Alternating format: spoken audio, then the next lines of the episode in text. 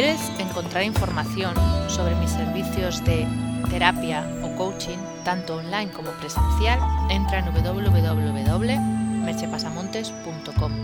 Desde allí también encontrarás los links para descargar mis libros digitales. El podcast de hoy lleva por título ¿Estás comprometido contigo mismo? Una de las conductas que más observo en mi trabajo diario es la falta de compromiso con el cambio personal. Muchas personas dicen querer cambiar o incluso querer conseguir determinadas metas, pero no son tantas las que lo desean de verdad. O mejor dicho, existe un deseo, pero no es un verdadero anhelo. Es más bien la ilusión de que de algún modo, casi mágicamente, se producirá ese cambio o se conseguirá esa meta, con el mínimo esfuerzo, o con un esfuerzo conveniente, es decir, repitiendo aquello que mejor sabemos hacer. De ahí el enorme éxito de las terapias y cursos de coaching que te aseguran que tú puedes conseguir aquello que desees.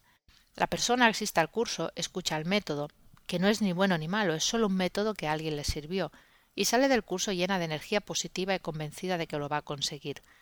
En pocos días, para la mayoría de los que han ido, esa fuerza se pierde, y a partir de ahí suelen suceder dos cosas. Se atribuye el fracaso a cualquier elemento externo o se inicia una peregrinación de curso en curso tratando de dar con una clave que se suele colocar de nuevo en el exterior, que es como buscar un padre sabio que te diga qué es lo que tienes que hacer y cómo hacerlo. Otra fuente de éxitos para ellos, claro, son las terapias y cursos en la onda New Age. Seducidos por gurús con supuestas capacidades extraordinarias, las personas van a dejarse querer y que las hagan sentirse especiales. El ego tiene necesidad de sentirse diferente del resto, de tener cualidades que los demás no tienen, como cuando mamá te decía que eras el más guapo o el más listo y tú te sentías una persona especial. Pero esa sensación de estar con esa mamá que te señala con el dedo y que te atribuye cualidades y capacidades extraordinarias también es de corta duración. Y se inicia una nueva procesión de terapia en terapia buscando volver a sentirse querido y especial. Y digo esto sin ánimo de meter todos los cursos y terapias en el mismo saco. Hay profesionales muy válidos y que ofrecen herramientas útiles, pero también hay mucho humo.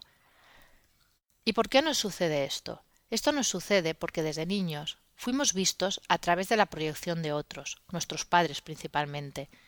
No vieron quién éramos de verdad, sino quién querían ellos que fuéramos, y así fuimos construyendo una personalidad para ser queridos y aceptados.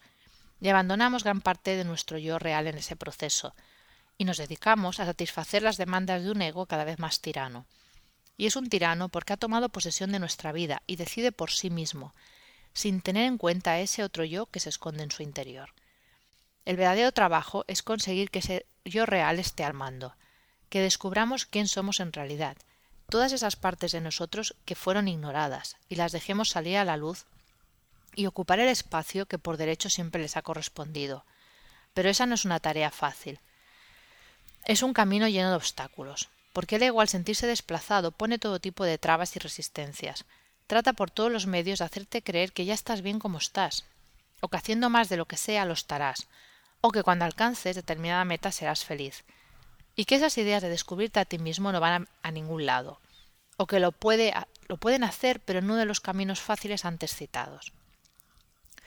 Por eso se requiere de un enorme y total compromiso, para resistir el autoengaño que nos empuja a quedarnos como estamos, o a cambiar las cosas para en realidad no cambiar nada. Tenemos que estar dispuestos a mirar dentro de nosotros mismos y aceptar lo que encontremos. Tal vez descubrir que no éramos como creíamos, o incluso que hemos pasado años persiguiendo unas metas que realmente no nos interesan, o que no va con nuestro yo real. Atrevernos también a soltar cosas que creíamos importantes, pero que ya no lo son, atrevernos en definitiva a cambiar todo lo que haya que cambiar a pesar de la opinión de nuestro ego. No es tarea fácil, pero nadie dijo que lo fuera, pero es el único camino para dejar de buscar a papá y a mamá en el mundo y aprender a ser maduros y valernos por nosotros mismos, y ser por fin quien siempre quisimos ser. Por eso te pregunto, ¿estás comprometido contigo mismo? Y si lo estás, y quieres ayuda para hacer el camino, contáctame. Hasta aquí el podcast de hoy. Puedes encontrar más información de lo hablado en el podcast en www.merchepasamontes.com. Nos escuchamos en el próximo podcast. Bye bye.